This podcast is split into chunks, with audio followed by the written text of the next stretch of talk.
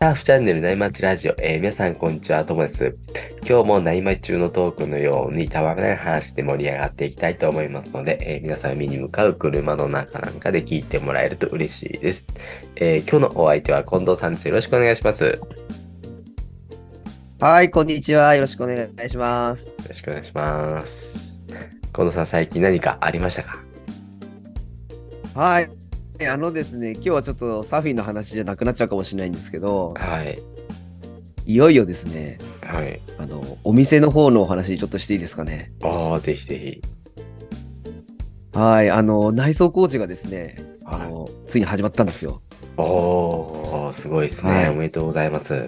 ありがとうございます。まあ、おう物件探しからですね、あ半年以上かかってしまってですね、ーおー。やっと始まったっていう感じになるんですけど、もう後戻りできないですね。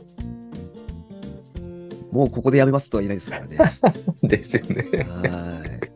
い。楽しみですね。ねえもうあのそうですねこれあのやっとね今度はあのちょっとスケルトンっていう感じで本当に床とか壁とか塗るとか床張ったりとかっていう風にですね結構いろいろあの居抜きっていう感じじゃないので、うんうん。少し手間がかかっているのでまあいろんなあの職人さんの方に協力していただいて始まったんですけどうん、やっぱこう塗装からやっぱは最初入るんですよね周りのあー下地みたいな感じ。はいうん。あの、それをなんかね、見てたらですね、やっぱちょっと実感が結構湧いてきてですね。いやー、ねもうやるしかないですね。はい。 あーはいはい。で、あの、あれなんですよ。一応、与野っていうところで始めるんですけど、はい。ともさん、与野ってご存知ですかいやー、ちょっとわからないですね。そうでですよね。これね、はいあの、埼玉市なんですよ、一応。はうん。で、あのー、埼玉市ってすごく今ね、合併してすごく広いじゃないですか。あー、はいはいはい。うん。あの、浦和とね、大宮ととかっていう大きい昔で言うとね、市が全部合併してできたおーところで、ははい。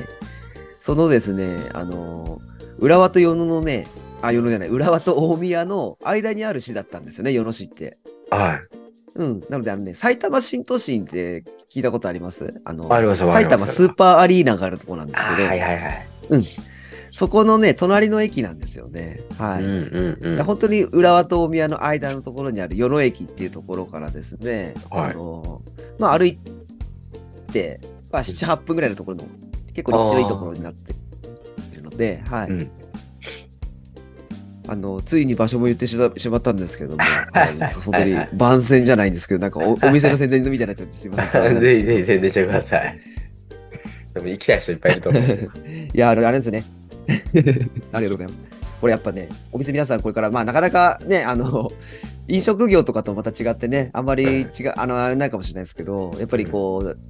いろんな内装だけじゃなくて、結構ね、これから販売促進もしなきゃいけないから、はい。あのね、チラシを作ったりとかね、あの、ネットの環境をね、こう、ホームページ作ったりとかってしてくるんです確けかにど、ね。うん、まあ、それなんかもよりやっていかなきゃいけないんですけど、今回って、あの、いろいろその、スモールジムっていう主体になってますかね、この、ちょっとしたパッケージングになってるようなジムになっているので、はい。本当にいろんな方に、なんていうんですかね、ご協力いただいて、その、販売促進とかもやっていくので、うん。あある程度、こう、一人でやるわけじゃないから、あそう、その辺が助かるなと思うんですけどー。、うん。実際こういった何ですかねこういったことって今までパーソナルトレーナーってここまでのことってやっぱしないじゃないですか結構人対人というかね、あのお店に行ってっていう感じじゃなくて僕なんかも人のねおお家に行ってこうやるような感じだったのでうん本当に一人、一人一人にやっていくって感じだったからうん。こういった大体的な販売促進とかしたことが本当にもう何十年前のフィットネスクラブで社員でいた頃に以来なのでねうん。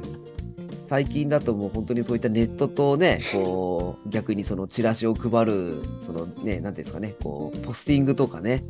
あの、駅で配るとかっていろいろあるとは思うんですけど、逆にそういうのを逆に学ばせてもらってるので、あの、結構勉強になってるんですよね。うん。これって、いろんな業態もね、この辺は同じじゃないですか、基本的にはうん。ね。はい。うん。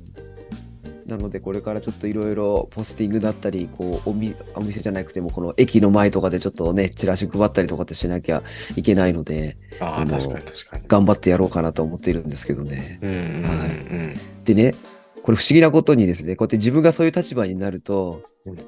よくあの駅前でティッシュとかチラシとか配ってる人たちいるじゃないですか。うん。うんうんなんか最近無視しないでちゃんと受け取るようにしてるようになってますああ、なるほどな。つら、辛さがというか大変さがわかるってことですか。そうそうそうそうそう、なんかね、あーはい。で、逆にそれ取ろ取って、なんか逆になんかは話されちゃってね、少し時間取られちゃったりとかしたりとかね。 あんまり、そ興の味ある辺はね、ちゃんとしなきゃいけないなと思うんですけど。確かに。変な、確かに変な入会にね、あの、捕まらないようにしなきゃなと思うんですけど。そうですね、本当に。 はい。なので、まあ、まだね、これから、今始まったばっかりだから、もうちょっと時間かかるから、まあ、10月下旬ぐらいからかなっていう内装終わるのがね、はいはいはいでまあ、ちょっと地域貢献できるようにですね、しっかりとした、こう、皆さんに喜んでいただけるようなジムにしようかなと思っていますので、ああ、はねい。あの、これを聞いている方はですね、ぜひ遊びに来ていただければなと思ってます。はい。あーぜひ。 ちょっとね、埼玉なんでね、はい、限られちゃいますけどね。あはいーね、埼玉を元気にする自分になることを祈ってます。はい、あれですね、ぜひ、あの、陸トレで、ちょっとね、こう、こうなんか体動かしたいなっていう方は、ぜひ来てもらってもいいと思いますよ。確かに。うん、サーファーの皆さんも。サーフィンの話しながらね、リクトそうレそうスそうそう。 行きたくなっちゃいますね、海で。あの、1回があの少人数レッスンなので、はいあの50分でかかっちり終わるっていう感じになってるので、うん。はい、あの、だらだらやるっていうわけじゃなくても、ぴったり50分で終わるようにしているプログラムになっているので、うん。はい、ぜひその時は、あの、皆さん来ていただければあ ーサーファーだけでその時間は、あの集めちゃうかもしれませんので、 それはそれで楽しいかもしれないですよね。確かに。はい、へえ。じゃあ、楽しみですね。また教えてください。はい、あのすみません、今日はこんなあの宣伝みたいな話になってしまっはて、い。はい、じゃあ、そんな話してると、後からいいセットが入ってきたんで、そろそろ本題に移りますね。はい。今回の会は、まあ、大人サーファーによくある体のお悩みに、サーファーズ身体関連の視点からお答えするというスタイルでお話ししたいと思いきたいと思うんですけども、えー今日のお話はですね、ノートの近藤さんの記事から、季節の変わり目に気をつけることっていうことなんですけど、今年は特に暑いので、これから涼しくなってくると、やっぱり体調崩しやすいので、これ興味ありますね。はいこれですねねあの、今日の収録って今、9月の下旬になんですけど、はい。なんかここに来て、急にね、涼しくなる日とかも増えてきましたよね。うん、ねえ、ね、本当に今年の夏は異常なぐらい暑かったんで、涼しくなってきたのがすごいわかりますよね。そうですよね、ともさん、多分あれですね、多分なんですか、人生最高に暑かったかなって気がするんですよ、この夏って、なんか。かもしれませんね。ねえ、6月ぐらいから使ってたですよね、本当にですね。うんだからもう、なんていうんですかね、あの、本当になんていうんですかね、こう、春と秋がなくなって、夏と冬だけになっちゃうかもしれない、極端にね、日本ってね、このまま浮いきくと浮ね、き換気ですね、本当に。はーい。でね、なんかほら、天気予報、週間じゃなくて、この、ね、この今後の展望みたいなのやるじゃないですか、たまに。はいはい。それ見るあそれ見ててもねまだ10月もね平年よりも暑いみたいですからねああ、そうなん今です年ね。って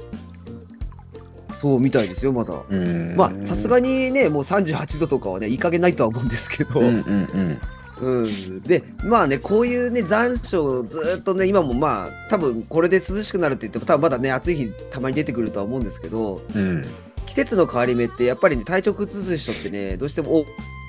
多くなるんですよね。ああ、はいはいはい。そう東洋医学でもねこういうのって昔から言われてるんですけどこういう時に体調崩し,、やすいっていうふうにうん。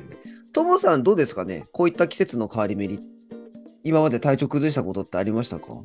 僕はあんまりないんですけど、なんかうん子供はちょっと熱出たりとかしてますね。あー確かにあれですね子供さんの方がそういったなんていうんですかね季節の変わり目とかにこうね体力的にもやっぱりこうあ敏感というかなんていうんですかね、うんこううん、やられちゃう時はありますよね。あとお腹冷やしちゃったりとかね。うん。子供の方がね、ずっと外にいる時間、まあ圧倒的に長いんで、やっぱり季節あもそ確うかにそうねですね感じますもんね。そういったところでやっぱり体力の関係とかもあるかもしれないですよね。うん。で、これね、やっぱりね、大人サーファーの皆さんもね、まあ多少はあるとは思いますので、うん。まあ皆さんね、丈夫な方が多いかもしれないですけどね、一般の方に比べたらね。うん。うん。はい基本的にはね。で、今日はですね、まあ、この季節の変わり目に、まあ、なるべく体調崩さないようにするために、結構ね、覚えておきたい、おいてもらいたいポイントが4つぐらいあるので、うんまあ、ちょっとそれを、まあ、再おさらいみたいになるかもしれないんですけど、ちょっと紹介していきたいなと思ってます。はわかい。りました。楽しみですね。えーサーファーズ身体管理学っていうのはですね、近藤さんのトレーナーとしての知識と趣味のサーフィンを融合させて、えー大人サーファーに向けての体の管理の仕方とか知識のところの整理をしたものになります。ではですね、早速体調を崩さないためのポイントを教えてもらってもいいですかはい、あのですね、やっぱりね、あの、 これを聞いてる皆さんも本当にね、丈夫な方が多いとは思うんですけど、うんはい、体がね、強い方がね、あの サーファーはみんな強いんでね、思いますが、まあさらっと聞いてもらえればいいとは思うんですけど、うん。でもね、ちょっとやっぱりね、年齢には逆らえないところもあったりするんですよね、これって。なるほど。ここは、寂しいけど、仕方ないですよ ね。こればっかりはね。 えー、はーいただね、あのね、諦めちゃいけないんですよね、これってね。おうそう年だからダメだみたいなね、ことはね、思わないようにしてもらって、やっぱり気が強いっていうのもね、大事なんでね、病は気がなあるるっていほうど、んでなするほど。から確かに、確かに。はい。でね、一つ目なんですけど、やっぱりね、これね、食事なんですよ。ああ、やっぱ食事大事なん食です、ね。事やっぱり気をつけなきゃいけなかったりとかってしていて、はいうん、特にねやっぱりね朝食をね大事なかなって思うんですよね朝飯、えうん、でねこれ朝飯ってやっぱり一日始まる時の最初のエネルギー源なんですよね、うん体を動かす時に。ー、うん。でえこれってあのーまあいろいろあるとは思うんですよね朝朝ごはんについてはねとは思うんですけどやっぱりねこれ科学的な感じで考えてもやっぱりこう、う朝ごはん食べることによってずっと寝てるじゃないですかあのはい夜って。でそれってやっぱりずっと寝てた後って体温が下がってるんですよね。うん。ちょうど。で、そうするとですね、これ、その体温を下げたままで活動するよりは、こう、一回体温を上げたいんですよね、動くときに。うん。それはね、やっぱりこう、ご飯を食べることによって、あの、体温って上がるんですよね。ごご飯を食べたときに、こう、消化するときに熱が発生するので、はいはいはい。うん。そういったことでね、体温が上がると、やっぱり交感神経が活発になるんですよね。おお。そう。そうすると、体のスイッチがカチンって入るので、あはい、それによってこう体のなんていうんですかねこうオンとオフのバランスがそこでしっかり取れるようになるので自律神経にとってもすごく良かったりするんですよね朝ごはん食べることって。うん、へえ。これなかなかね皆さんこういったことをちゃんとわからない上であのご飯抜いちゃってる方とかっているとは思うんですけどうんうん。まあなかなか目に見えないところだから分かりづらいんですけどねこういうとこってね。あー朝起きたらね、お腹空いてるっていう状態がやっぱ一番いいんですかね、じゃそう、それが一番ですよね。その時はいはいはにいまたご飯食べてあげるっていう状態がね。うん。あ。なるほどね。まあ、正直、あのね、例えばね、朝の3時、4時までね、暴飲暴食してて、うんあの、その次の日にね、起きた時に気持ち悪くてっていう時に無理やりご飯食べるってことはしなくてもいいとは思うんですけ ど。うん。はい。まあ最近ね皆さんそこまでこう深酒とか暴飲暴食してる方は結構少ないかもしれないんでねこれを聞いてる方は特にね。ううんん。とは思うんですけどねその辺体の調子とねこう相談しながら始めてもらえやってもらえればいいとは思うんですけどはいはい例外もありますからねちゃんとね。はいはい。はい、であとはね中にはやっぱり朝ごはんやっぱ食べない方がね自分は調子がいいっていう人も中にはいるので、うんうんうん。まあこの辺は個人の判断ではいいとは思うんですけどね。うんうんううんんうん。まあ一応こういった自律神経のこともあると思うので、まあ私は食べないとちょっとね活力が湧かないので、一応食べることにはしてるんですけどね。はい。あーまあ、僕も食べままあす、ね。そんな感じ。で、うん、一つ目はあ朝ごはんっていう感じですかね。はい。わかりました。じゃあ、食べれる人は食べましょう、はいってうんね。そうですね。はい。はい。では、二つ目なんですけども。はいなん。はい。で、これはですね、2つ目は、まあ、これはもう皆さんサーファーなんで大丈夫だと思うんですけど、やっぱり日々の適度な運動をするってことはすごく大事になってきますよね。うん。はああ、やっぱそうなんですね。い。これ、サーフィンしてるから大丈夫そうですよね。はい。もうこれはもうサーフィンはもう適度な運動以上な運動にはなってきてるとは思うので、ね、はいはいはい全身使えますしね。ううんうんうんん。うん。で、これもね、さっきの食事の話と同じで、やっぱり運動することによって、やっぱり体のスイッチが入るんですよね。動物としてもね。うんはいはいはやっぱりこのね、しオンオフの切り替え、自律神経ってやっぱりすごくこの乱れちゃうと、体の方の、なんていうんですかね、体調も崩しやすくなるっていうのは、多分皆さんご存知だとは思うんですけどい。、こういったやっぱり適度な食事と、こういった適度な運動っていうのはすごく大事になってくるんですよね。あうんー週一でもいいもんなんですか、はい、あのね、これ週1でもいいと思います。全くやらない人に比べたら。うんはいはい。やっぱりこれ、やっぱり何ですかね、1ヶ月以上全く運動しないってなるとうん、どうしてもやっぱり動物としても良くないかなって気はするんですよね。あ、なるほどなるほど。そう、すぐにね、体調崩すとかないかもしれないんですけど、やっぱりこれ長年の積み重ねとかになってくると、やっぱり運動はした方がいいかなって気はしますよね。うん。でね、あと、あとね、運動の効果としては、はいやっぱりね、こう適度な運動ってね、こう体中の血流もやっぱ良くなるじゃないですか、サーフィンもそうですけどね、はい運動すると。うんうんうん、で、そうすると体のこう筋肉のお大幅なこう緊張をほぐしたりとかするんですよね、やっぱりね、筋の緊張をお。うーんはいでやっぱり運動した後って、やっぱりね、こう体がまたスイッチオフになりやすくいいので、リラックス効果にもなるんですよね、運動って。はいはいはい。運動してる時はスイッチ入りますけど、運動終わるとやっぱりオフになるので、うん。はい、体全体がまたリラックスしたりとかするんですよね。うーん。うんだからまあ運動で言うとこうね、うん、なジョギングとか、まあ、自転車とかっていうこう楽な有酸素運動って言われるようなねこうちょっと長時間できるような運動の方がこういった適度な運動には向いているかもしれないんですよね。ああ。そうなんですね。へえ。だからまあサーフィンはどっちかっていうとまあ両方兼ね備えてる感じなんですよね。この有酸素運動と無酸素運動の方がね。だからすごくいいかなって気がしますようね。んうんうんうん。えー、じゃあ本当にサーフィンを週こう定期的に通うっていうのはいいことなんですね。はい。そうなんですよ。なんか僕もこんなこと言ってて最近ちょっと行けてないからです ね。ちょっと恥ずかしいんですけどね。サーファーとして ね。あれなんですけども、適度な運動ってすごく大事になってきますので。自然に触れることで自律神経が整ったりとかもあったりするんですかね。間違いないですね。はい。はい。ねなので、自然に触れてない方は、なおさらサーフィンは行ってくださいね。本当にわ。かりました。そういっただけでも自律神経関係してきますからね。うんあまあね、これね、人間は動物なんで当たり前なのかもしれないんですけどね、やっぱりうねんうんう、ん動物っていう感じのごとく、やっぱり動かないといけませんよね。ー確かに動くものって書けますからね、そう植物じゃゃないですからね、人間はね。 そうそうそう確かにはいじゃあ続いて3つ目のポイントを教えてもらっていいですか。はい、もうこれはですね、湯船に浸かることなんですよね。お風呂ですね。なるほどね。これは今までのね、サーファーの身体感力でも出てきましたよね。うん。これ、あのー横着なんですけど、シャワーだけだったらダメなんですか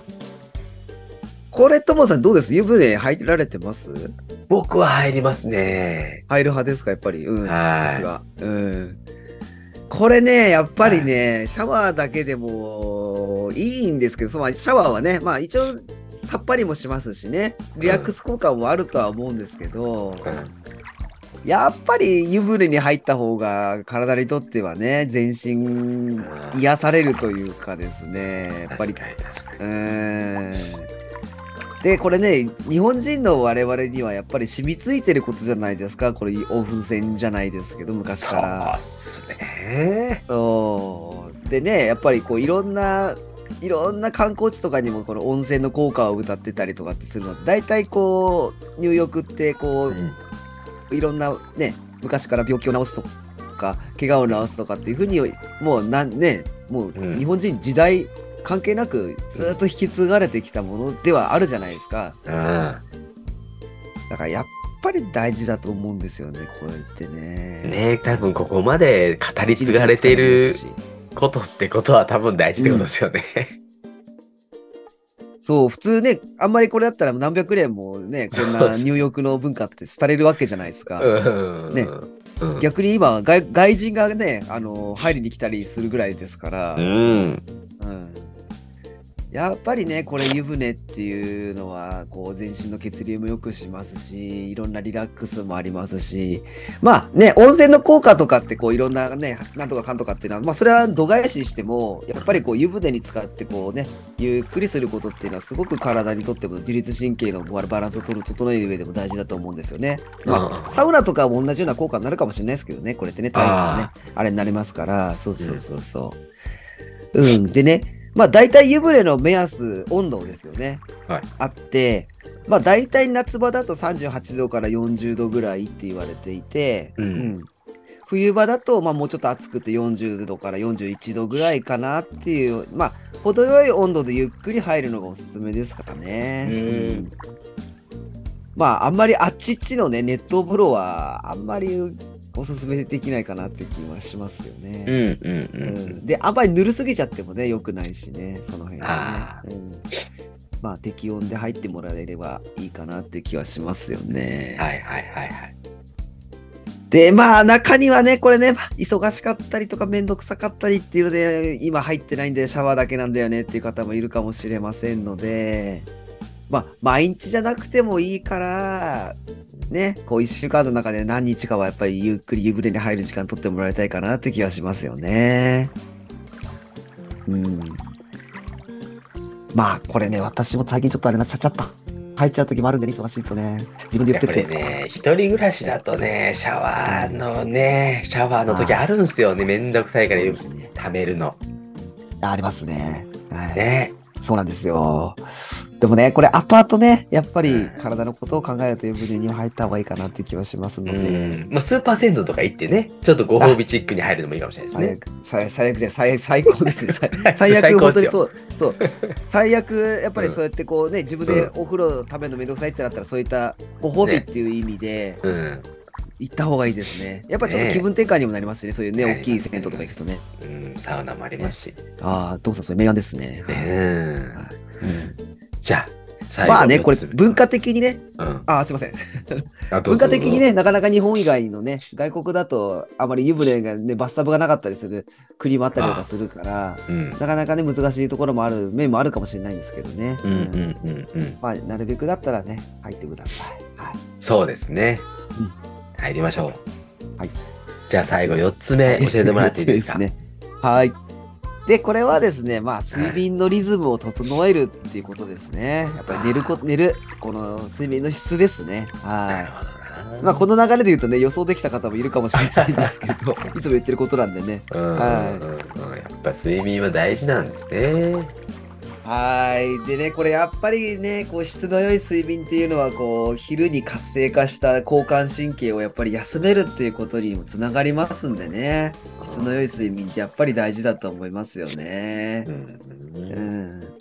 あとはこの時間帯もやっぱりリズムっていうのが大事になってきて、あやっぱりこう規則正しく毎朝同じ時間に起きるっていうこと起きてまた太陽を浴びるっていうことがやっぱりこれも体のこうなんていうんですかねこうリズムを整える上でも大事になってきますよね。あー、やっぱりリズムが大事なんですね。毎日はいこれ。ね不規則な時間に起きたりするよりはやっぱり一定の毎朝同じ時間に起きるっていうこともやっぱりすごく大事みたいですね人間のリズムを取る上では。毎日のうーん。忙しいとなかなかね夜残業しちゃったりとかってしてるとね。うん。これうまく取れ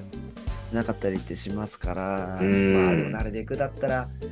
我々の大人さんファニーだったらこの辺は逆にちょっとつけてもらった方がいいかもしれないですね、若い頃みたいにいかないと思うので、そうですうね。ん次の日とかね、この先に響きますからね。そうなんですよねそれがやっぱりこうコツコツ、コツコツって言わないのかな。徐々に徐々にこう積み重なって疲労として出てきちゃったりするんでね。うんうん。それで体調ある時にこうウイウイルスにね、やられちゃったりとかしますからね。ちょっと弱ってる時にはね。そう。そうですね。なんか普段ね、起きるのちょっと、まあ、普通に7時とかの人って、サーフィン行く時だけ早く起きたりするじゃないですか。はい。そこもちょっとリズムだか変らわっね、ち本ゃう当かはもそこはねね、。同じ時間サーフィン、そうなんですよ。できればその早起きするサーフィンの時間に合わせて、毎日その時間からスイッチが入るようにしてもらった方が、本当はいいんですけどね。うん、ねまあ、我々、通いサーファーにとってあれどうしてもその時だけが不規則になっちゃうの はね、しょうがないんですけどね。ねなりますよねうんそうそう僕、たまたま今4時、4時起きなんですよ、毎日毎日。ああ、なかなかともさん、これできないことですけど、素晴らしいことですよ。うん、だからサーフたまたまサーフィン行く時間と一緒なんで狂わないんですけどああ、そう、皆さん、これ、ともさんの見習いましょうね。これ、すごく大事なことで。まあ、そうなると必然的に夜も早く寝るようになりますよね。そうそうそうそうそう、うん。うんまあね子供の寝かしつけをするからあこうなっちゃったっていうそう結です果ね論なんですけどこれは、うんなるべくだったらそのままともさんと子供さんが自立されて大きくなっちゃっても今のリズム崩さないでっていうことが大事になってきますよね。崩れるな ぁねだってそれはしょうがないです人間だもの。そうですねうんまあ今日は本当に理想論しか言ってないんですけどね。うんうんうまあこんうこんなねうまくこうね完璧人間にはいかないとは思うんですけど、うんうんうんまあやっぱりねこういつもお話ししてるようにねこの現代社会ね特に日本人って睡眠時間も不規則だし睡眠時間も少ない人種だって言われてるんですよねおー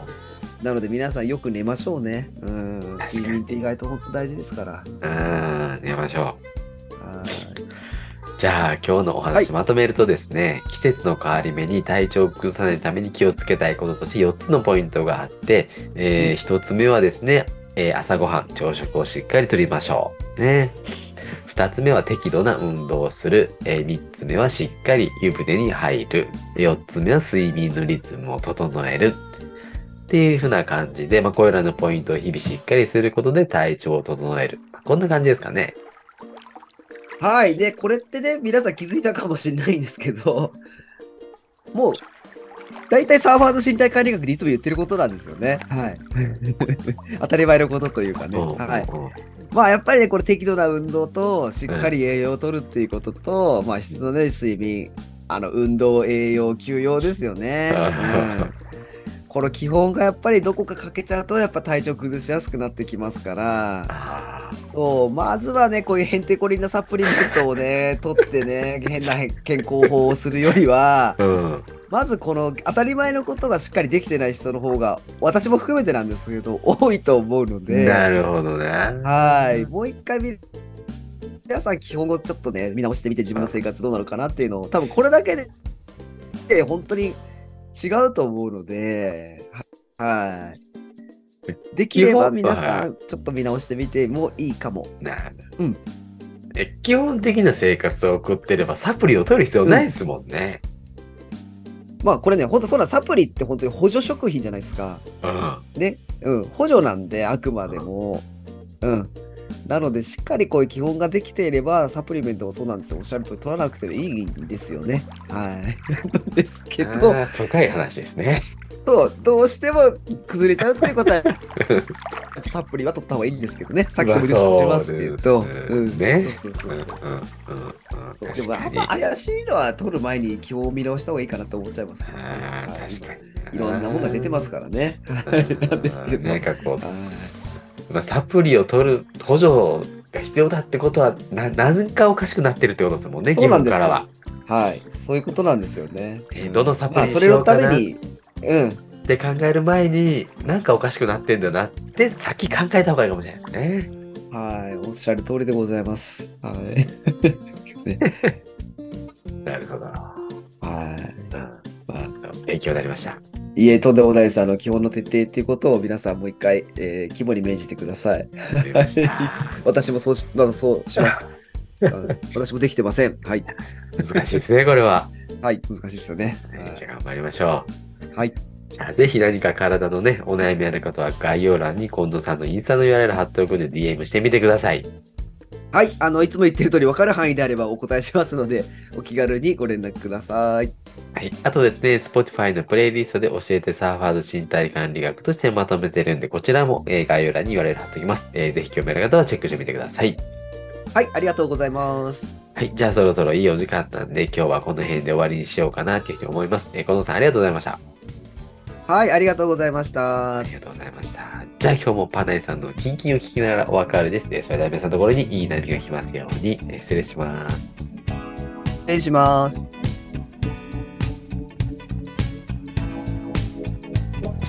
静かに暮らそう君がそう言うから引っ越したって